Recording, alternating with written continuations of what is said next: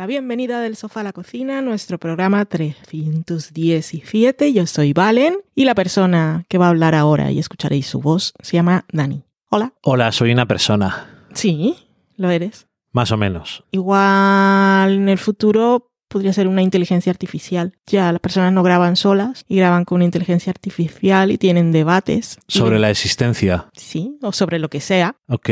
Alguien podría grabar un podcast con Alexa. Sería un podcast de humor, me imagino. Mm, Espero que nadie lo haga. Como lo digo. Pues volvemos aquí después de unas semanas de ausencia, más días de los que habíamos pensado en un inicio, pero si algo hemos aprendido en los últimos años es que no se puede hacer planes. Una vez haces un plan, lo más probable es que fracase. Y como hacemos este podcast también pensando en la civilización futura que va a poder conocer esta época gracias a Del Sofá a la Cocina, sí. en estos días de ausencia, eh, pues Rusia ha invadido Ucrania, ha llovido arena, que llaman aquí calima, ha llovido arena. Una arena de esa que, que se queda ahí, se incrusta, cuesta mucho. En algunas ciudades estaba todo naranja, que era... Ha llegado finalmente el apocalipsis. Aquí no vimos tanto eso. Rosalía ha sacado un nuevo disco, Motomami. Amaya ha sacado un nuevo video. Es realmente una crónica de nuestros tiempos, ¿Qué? este podcast. Bueno, ¿qué más ha pasado estos días? Ah, mira, yo no, como tú no te enteras de cosas, pues lo hablo contigo por aquí. Eh, Luis C.K. vino a España ¿A qué? a hacer actuaciones. Ah, Eh, hizo en Barcelona y en Madrid. Eh, en Madrid coincidió además con el 8M, el Día Internacional de la Mujer, que era muy bonito. Y era fantástico eh, ver a algunas personas en Twitter, algunas personas que conozco, haciendo piruetas dialécticas para justificar el darle dinero directamente a Luis C.K. Y que en este caso no es, es que no se ha aprobado, es que nadie, ningún juez ha dictado sentencia, él reconoció lo que había hecho, ¿sabes? Y, y ese debate de separar, bueno, eso lo explicaba muy bien, lo de separar el artista de la obra, que yo lo reduzco a separa al depredador, acosador, al pervertido de la obra. Porque el artista, eso suena así como algo más... mm, a mí me cuesta entender Ujú. cómo alguien puede... Es un poco severance. Sí. Si tuvieran esto, dicen, mira, me he hecho el proceso de separación y entonces así puedo seguir disfrutando de esas cosas que me gustaban y por las que me podría sentir sucio ahora. Eso podrían hacerlo y lo entendería. Pero sabiendo lo que sabes, yo es que no comprendo cómo puedes seguir disfrutando de lo que hace una persona cuando tampoco es, porque es que si es, estamos hablando de, es que es una, un, artista que crea obras que te conmueven y está, está haciendo lo que sea, pintando y tal, y lo ves, y es una experiencia que te, te llena de lágrimas y, o te, te lleva al nirvana, pero es un puto señor haciendo humor y a- que ha hecho humor toda la vida de las cosas por las que es que es que su, su obra se ha ensuciado tanto bueno en fin pero, Pero- en general Pero yo es que además eh, podría, no sé si entender, pero puedo apreciar el argumento intelectual de intentar, de que alguien intente salvar la obra previa de esta persona, Sí. pero ir a verle.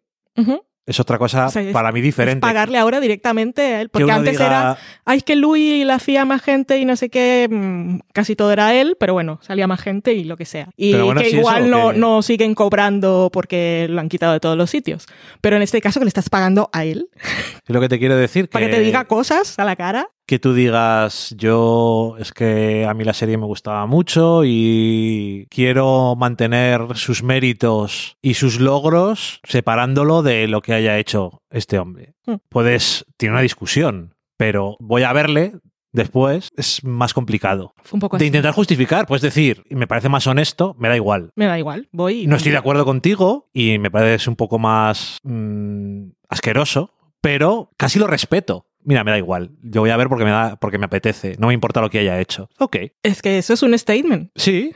Pero es un No statement importa. que, que puedes. No me afecta. O sea, puedes no compartir bajo ningún. Puedes no compartir, rechazar y repudiar y escupir ese tipo de comportamiento o de declaración, pero puedes respetar que una persona sea honesta y decir, mira, es que me la suda. No intentar hacer piruetas para justificarlo. Y menos eso, para una cosa que está haciendo ahora que, no sé, la, la primera vez que apareció en Estados Unidos debió ser lamentable, además. Es que yo dije, claro, se ha venido a Europa, a Europa porque dice igual la gente se lo ha olvidado, Hombre, no se ha enterado mucho. está Roman Polanski, está Woody Claro, Allen. pues bien, aquí, Aquí se aprecia somos libres. a los pervertidos. Pero bueno, eso pasó. Mira, que nunca lo hablamos. Tú, tú realmente no te enteras de nada.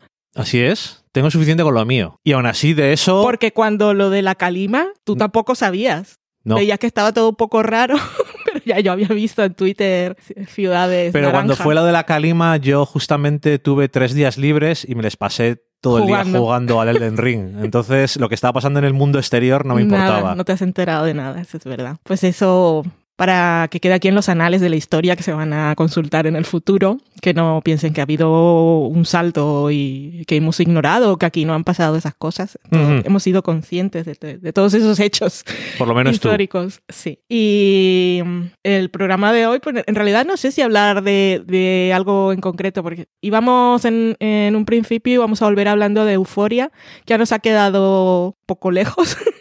Eh, nos gustó mucho, eso sí. Que no sé si hacer un especial ya cuando vuelva, porque va a volver en 2024. Y bueno, finales, porque Zendaya tiene muchas cosas que hacer. Que por lo menos quede dicho que habiéndonos gustado mucho la segunda mitad, el final tenía hasta sus peros argumentalmente. O sea, parece que lo de la verdad emocional era el demasiado. realismo emocional en euforia. El realismo complicado. emocional era demasiado para, si lo quieres usar, para justificar cosas que se quedaban por ahí colgander y que no habían servido para nada. Otras cosas que igual tú no te has enterado fueron las polémicas con Sam Levinson que hubo durante toda, algo te comenté, pero durante toda la temporada hubo muchas polémicas, te lo dije por encima. Eh, ¿Qué pasó? Que en la primera temporada de Euforia pues la vio poquísima gente. Luego la gente la vio igual en la pandemia, lo que sea, o comenzó a moverse por el rollo, la propuesta estilística y tal. Volvió a la segunda temporada y Zendaya ya era una superestrella que cuando empezó mm, Bueno, también lo era, ¿eh? ya, pero un poco menos. Era Igual- conocida en ciertos círculos. Igual no universal, pero era una estrella. Pero ahora en la segunda temporada es superestrella, ha ganado el Emmy en más películas y es en- ella sola te, te podría vender el, el producto. Eh, y muchísima gente la vio, pero no del rollo que queda anecdótico, que es igual gente que la piratea. Es que las cosas en HBO Max es el rollo, la serie más vista después de Juego de Tronos. Entonces ha sido impresionante porque Euforia aparte, o sea que Euforia consiga esto tiene mucho mérito porque mm, es una serie protagonizada por adolescentes, es una serie súper intensa y no es fácil de ver tampoco. No, Porque Succession lo entendería y aún así Succession eh, hace mucho ruido igual en ciertos círculos y la crítica la ama y la adora, pero a nivel de audiencias limitado No y cortito. bueno, pero es audiencia de HBO. Exacto. Es como más gente que la ve en directo, poquito, y, pero luego es que lo de los datos es que, es que era loquísimo. Y aparte era que iba subiendo cada episodio. Anyway, que con tanta gente, eh, pues se comenta, se ha, se ha comentado cada semana intensamente, cosa que no pasó en la primera temporada, en redes sociales y estas cosas. Y también viene mucho usuario TikTok. Y la polémica era que porque salió, se publicó algo en una web que empezó creo que en estas de, de rumores, rumores de, Estados Unidos y luego pasó a otra que ahora no me acuerdo cuál es, un de rap, una de estas. Anyway, eh, que gente ah, se había quejado por las condiciones, o sea que se trabajaban muchas horas, más horas de las que se debería, que las jornadas eran muy largas. Sí. Entonces ya luego todo esto sin, sin nombres y que empezó y tal. Pero en resumen, eso, que Sam Levinson llegaba sin las cosas planeadas y se ponía a cambiar en el momento. Ya me dirás cómo te pones ahí a cambiar en el momento una serie como Euphoria, que yo no digo que luego surja algo ahí mientras están rodando y hacen un cambio, pero que no tengas eso planeado.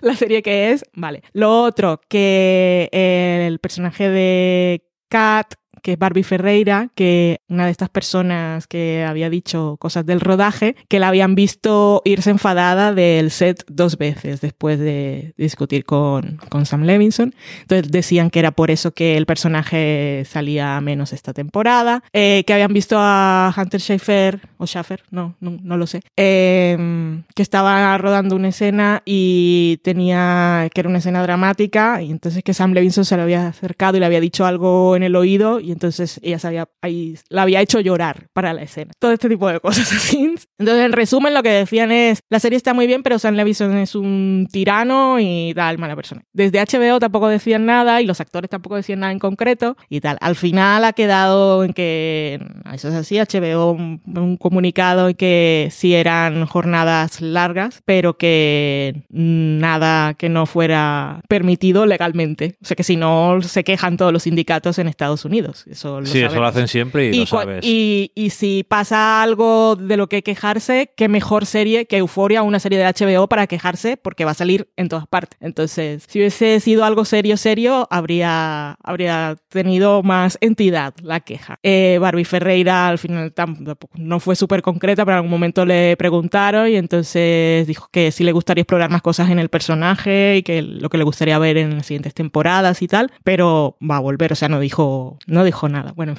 cosas. Luego también de lo que se habla últimamente es de eh, el- el- en los episodios últimos, lo de la obra de teatro, el número musical de las superpollas, eh, que es homofobia. Y entonces han salido un montón de artículos de esto es homofóbico y tal. Y entonces también dicen porque, que la serie, no están diciendo que Sam Levinson lo sea, pero que claramente es algo homofóbico porque están haciendo lo que hacen, lo que han hecho con los gays toda la vida cuando están en el instituto, que es reírse de ellos porque son gays. Y, y bueno, que al final es todo polémica, polémica, rumores, rumores. yo eso lo había visto más como que se estaban riendo de los jocks que están en el gimnasio y que dicen que son somos tan somos súper hetero. Más hetero no podemos ser. Mira cómo estamos en el gimnasio. Déjame que te unte aceite. Yo qué sé. Que aparte lo de la... la... Lo veía más de humor, pero bueno. La sexualidad de. Nate es algo que no está claro en la serie. Porque que él tenga esa... Yo no veo tanto que sea el tópico de la homosexualidad reprimida. Cuando, sino que él está súper confuso, que a los Sí. 11 años está viendo el pene de su padre. Entonces es una cosa que lo perturba. Cuando él tenía todo eso, todas esas fotos de penes y tal en el móvil, yo, lo- yo lo veo más como una persona confundida que realmente no sabe lo que es y entonces quiere irse al lado opuesto del padre y tiene todo todo lo malo de la masculinidad tóxica. Pero yo no, yo, yo creo que la serie aún no nos ha dicho claramente nada No, y que él tampoco lo sabe. no. Yo no sé, nunca lo he leído como eso. Es simplemente que es una persona que tampoco puede aguantar que le ridiculicen. Claro. Porque además siempre ha estado con el miedo de que se sepa lo de su padre y, y, y todo sea un problema. Que, que no voy a decir nada de lo que pasa en el último episodio porque nos hemos lanzado aquí a hablar y sin hacer aviso de spoilers porque en realidad no íbamos a hablar de euforia, pero tampoco, tampoco hemos dicho nada así. Pero bueno, que en general a mí me gustó lo del realismo emocional sí es, es un poco reto para el espectador, por eso digo que me parece fascinante que sea una serie que, que vea tanta gente. Dani, no sé si quieres contarnos algo de lo que hayamos visto estos días. Que en realidad no hemos Pues hecho muchos deberes. No, no hemos hecho muchos deberes, pero yo quería comentar muy brevemente eso, un apunte, pero que es curioso porque de vez en cuando nos buscamos algo que rever para eso, para mientras estamos comiendo, porque ya lo hemos visto y no requiere tanta atención y sabemos que vamos a pasar un buen rato y en este caso estamos volviendo a ver Seinfeld, pero lo hemos empezado a ver desde la cuarta temporada, no sé por qué razón. Estaba ahí en Netflix puesto por alguna razón. Yo hice un artículo cuando trajeron Seinfeld a Netflix. Ajá. Y creo que entré a buscar cuál era el episodio en el que hablaban, en el que iban a vender la serie de Sobre Ah, la Nada. correcto. Pues Entonces es se quedó el ahí. principio de la cuarta temporada. Mm. Bueno, total, que lo hemos, nos hemos puesto a verlo. Y ya hemos hablado de Seinfeld cuando la vimos. Ujú. En su momento, pero nos llamó la atención a los dos que lo comentamos, como varias cosas de la serie esta segunda vez que la estamos viendo. Primero no nos acordamos de prácticamente nada, No. pero primero que es bastante más arriesgada para la época que es y para ser una cosa tan popular y, es de, más De Network. y Estamos más hablando de principios de los más- 90. más o- adulta Mm. y lo comparas con Friends que lo estaban poniendo en la cuarta temporada de Seinfeld ya estaba Friends Mm. y son personas que más o menos se supone de la misma edad, pero es otro tipo de idea, claro, pero hablan mucho más de sexo más explícitamente. No explícitamente. Bueno, no explícitamente, Es que es- pero es glorioso. Pero, mejor. O sea, no, Porque, mejor claro, no. no. pueden, no pueden decirlo abiertamente. Pero es más explícito. Pero es Sin decirlo. Maravilloso. Y eso, que se la ve como más adulto y la gente. Y gente fumando continuamente. Kramer, sobre todo, que está todo el rato fumando puros, pero en general es como. Tiene mucho más riesgo. Y luego, que es muy curioso, pero que esta vez me he fijado más en lo extraño que está montada, comparado con otras series. Es súper moderna. Es posmoderna. Pero, Pero- para ser multicámara, es que, es que, claro, cuando la vimos la primera vez, es lo que pasa cuando ves las cosas la primera vez. Todo. Que te, te vas quedando. Con, siempre te quedas con, con la primera capa, que es la historia. Ajá. Y ahora que hemos empezado, ahora que estamos viéndola por segunda vez, es que se aprecia un montón todo. Sí, pero eso sobre todo el tema de las escenas. Cómo, y de forma consistente, en casi todos los episodios, tiene escenas que llegan a durar 5 segundos, 10. O sea, es simplemente porque el mecanismo del chiste y de toda la historia que se tiene que ir juntando en cada episodio requiere de una información que es una frase o una cosa que ha pasado. Pero la ponen Sí, a veces no es ni una se- frase, sino alguien llegando a un sitio. alguien viendo a alguien, alguien llegando a un sitio. Sí, pues ya sabéis lo de las comedias clásicas, sobre todo las multicámaras, que es que tienes que seguir, son, son tres tramas. La principal, que llaman la A, que pues la principal, que lo, lo que sea que toque en ese episodio. Luego tienes la B y la C, a veces tienes la D, con, con los otros personajes, ¿no? Y es lo que hace aquí. Se va de una a la otra, pero es que hace, hace como el check-in, Sí. pero son cosas súper cortas. que- Pero claro, como solo son cuatro personajes Hmm. en vez de más como en otras, sí, sí, sí, que no es por parejas. entonces eso es diferente. A veces son cuatro tramas, Hmm. de hecho, Sí, sobre sí. la misma cosa, pero son cuatro historias distintas de cada uno y luego se entrecruzan de formas distintas o lo que sea. Es, más, es menos de trama A y Bueno, B. pero es así como se pone en el guion. Sí, pero que te digo que hay más de un episodio en el que realmente solo hay una trama, o sea, un tema, pero son cuatro tramas diferentes sobre lo mismo. Como en el episodio de el, el concurso, de a ver quién se masturba antes. Mm. eh, es la- el mismo tema, pero son las tramas de cada uno de ellos, de los Sí. cuatro. Pero no hay más. No hay trama B. Pero que es así como se pone la estructura, que da igual, pero aquí es cada personaje, si no pasa nada. O sea que hay trama A, B, C y D. sí. Pero yo es que siempre tengo en la cabeza que la trama B es B es secundario, pero no tiene nada que ver, ¿no? Mm. Vale. Bueno, eso. Que, que es muy curioso cuando estás viendo y ves tantas escenas que no es nada, es cortar un segundo. Y luego eso, la, eh, lo desagradables que son, lo horribles que son todos constantemente, es que son lo puto peor, pero es muy curioso que esta serie fuera tan popular, porque realmente, o sea, tenían, es cierto que tenían la, lo que es, siempre dicen de forma famosa, lo de eh, nadie va a aprender nada y no va a haber, no hay abrazos ni lecciones, Pero es algo que para nada se llevaba en esa época. pero que no se llevaba en esa época, pero que era lo que ellos querían hacer Sí, sí. y que, que incluso hoy en día no siempre todos los personajes son así, porque es que en esta todos los protagonistas son lo peor. Como, eh, y un montón de cosas. Por ejemplo, el episodio aquel en el que hablan de gays y que alguien va a hacer una entrevista y entonces por, por lo que sea eh, parece que em, Jer- Jerry y George son gays. Son Eh, pareja. son pareja, son gays juntos, son pareja en el armario. eh, y, y están todo el rato diciendo, ah, pero ¿por qué esto no puede ser así? Porque va a salir en el diario. No porque esté mal. Sí, y lo dicen constantemente. Me, parece- me parecía súper súper guay. O, o el episodio en que hay actores de baja estatura Sí, y son súper malas personas. sí.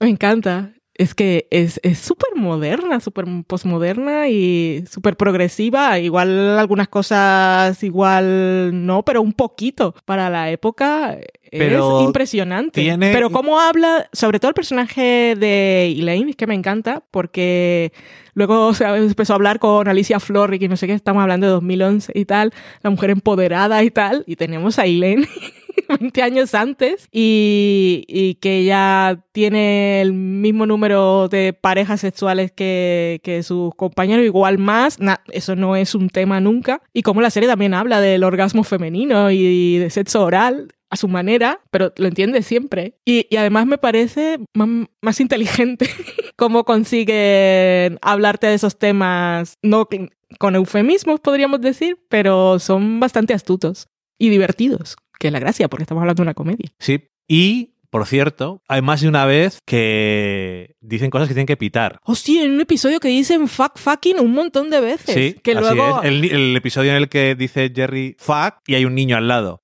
Y está todo el rato diciendo fucking, pero un montón y un montón de pitos. Que luego piensa también cuando Matthew Weiner puso un fuck en Mad Men, que eso salió en todos los medios, porque solo podemos usar un fuck en la temporada y tiene que estar súper justificado. Y tenemos ahí un episodio de Network que, está ahí a las 9 de la noche, a las ocho y media o lo que fuera, los jueves, que lo veía todo el mundo, y es fa, pito, pito, pito, pito, pito, pito, pito, todo el rato. Sí, pero que no sé por qué ni siquiera compitido podías. No sé, pero no Igual se podía competido, pero no lo hacían. Ya, Igual fueron los primeros que lo hicieron, ¿sabes? no lo sé. Tengo que buscar historia.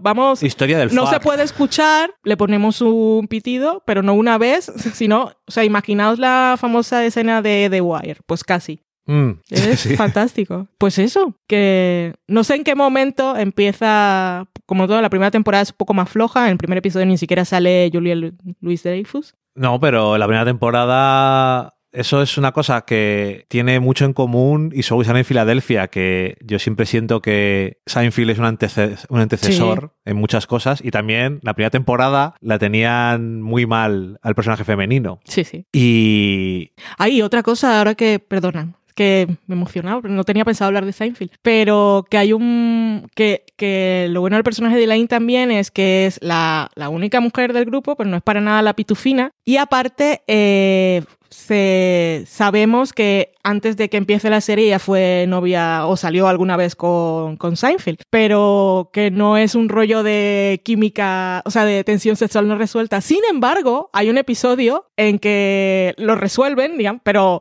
está súper justificado. Cuando digo lo resuelven es eufemismo para, Sí. para sexo, pero no es que haya tensión sexual no resuelta y la resuelven. Es súper divertido cómo llegan a eso y tal y pasa, pero al episodio siguiente como si nada, o sea, es que es fantástico. Ah, bueno, y Es otra, que es muy moderna. y otra cosa que te das cuenta viéndolo, haciendo binge watching, es sí. la de cosas que son tramas que continúan, chistes que no tienes ni idea si no lo has visto. O sea, si veías una semana y la semana anterior no lo habías visto, No sabía. no sabías de qué iba. Y no te lo Es explicaban muy en absoluto. serializada. Demasiado serializado, efectivamente. O sea, a veces tenían una trama que duraba dos o tres episodios de eh, uno que está totalmente loco y les quiere, quiere matar a alguien y sale con Elaine y luego vuelve a salir en otro momento y de repente una temporada después aparece, nadie te explica quién es, solamente le dicen el nombre. Sí, sí. Entonces no tiene gracia si no, si no lo has visto, para entendernos. Y antes no era fácil No. ver todos los episodios de una cosa. Por eso era una cita fija. Sí, por eso la La gente lo televisión en veía. directo.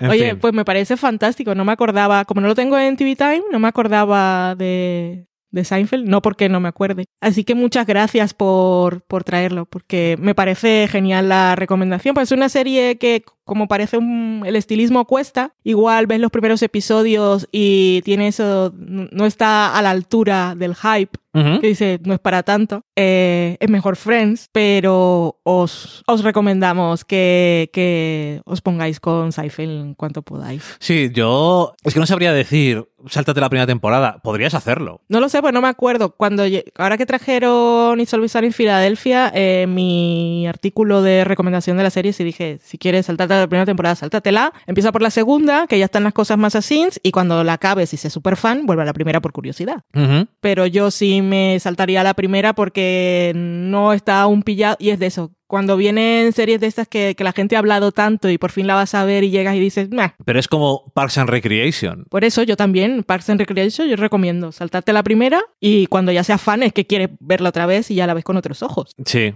Pero, Pero no empezar por ahí. Es que en todas estas series de Network, la primera temporada muchas veces, sobre todo estas que eran cortas, porque la de Seinfeld era súper corta, Hmm. que era una cosa muy rara entonces. No, es que, eh, aquello fue cosa rara porque tenían el piloto y cuando lo pusieron no funcionó muy bien. Sí, entonces luego- después lo volvieron a emitir un verano y entonces había un señor que era súper fan y casi que pagó de su bolsillo, no exactamente, pero estaba ahí rollo sacándola adelante y rodó unos cuantos episodios más. Lo pusieron al verano al año siguiente y ¡buah! Éxito. Que, que eso, que no sé lo que estaba diciendo. Perdón, pero quería explicar porque el caso... Genial. No, estabas diciendo que en aquella época no era habitual que las temporadas Eso. fueran cortas. Sí, eso. Pero que realmente en todas las series estas de Network es que al principio tú sabes, tienes un concepto, has hecho un piloto, sabes lo que son los personajes, pero no sabes lo que son los personajes. No. Porque no lo has rodado. Cuando ruedas, se retroalimenta totalmente de los Mm. actores, ves lo que funciona y no funciona y lo estás cambiando constantemente. Y realmente no sabían lo que era la serie hasta que saben lo que es la serie. Mm. El episodio del restaurante chino sí que es muy mítico y es de los primeros que es muy conocido, pero la serie no tiene sus ritmos y sus cosas hasta más adelante. Y desde luego, pues sí, no pasa nada por saltártela. Y por favor no la veáis doblada. Ah. No, igual no está. No lo sé. Esto no se lo han puesto alguna vez en España, o sea que no, no suelen tener... Cierto. No creo que hayan hecho doblaje. Luego lo vemos. Vale, no sé, no sé si deberíamos, pero bueno. Siempre es gracioso los doblajes. Uy, el otro día que escuché Euforia, O no. estaba escuchando algún. Ah, bueno, yo lo he escuchado porque tengo, tengo Spotify con anuncios en la tienda Mm. y escucho, desde el primer momento en que la vi, me enamoré. Oh, Y digo, ¿qué es esto? ¡Oh, no!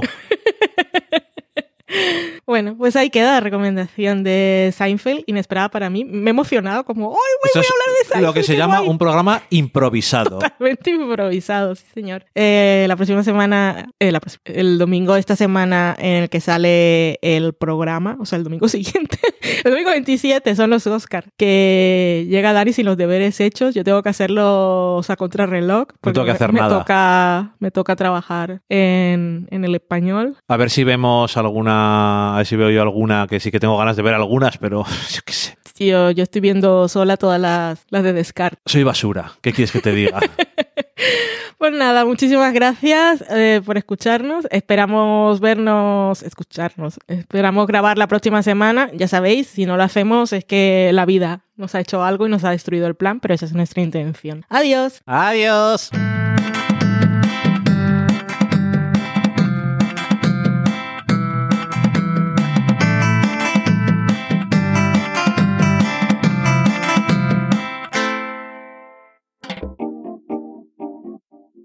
Acabáis de saborear un programa del podcast Del sofá a la cocina. Para prepararlo hemos usado los siguientes ingredientes. Un Dani, una Valen y una licencia Creative Commons, reconocimiento no comercial compartir igual. Cuando tenemos los ingredientes, los picamos muy finos, los dejamos pochando en una sartén y cuando estén caramelizados, los mezclamos con la licencia Creative Commons, que, cuidado, no admite uso comercial de la obra original ni derivadas, que se tienen que distribuir con la misma licencia que la original, siempre citando a los creadores. Después de 10 minutos, condimentamos la mezcla con iTunes, iBooks, Twitter y un poco de Facebook. Si no encontráis las adecuadas en el mercado, buscad el nombre del blog. A continuación, introducimos en el horno y, después de 30 minutos, lo servimos aderezado con música distribuida con licencia Creative Commons a través de Jamendo. Al final del post correspondiente vienen especificadas concretamente. Si tenéis alguna duda con respecto a la receta o a cualquier otra cosa, podéis preguntarnos a través del correo electrónico del sofá a la cocina gmail.com. Buen apetito.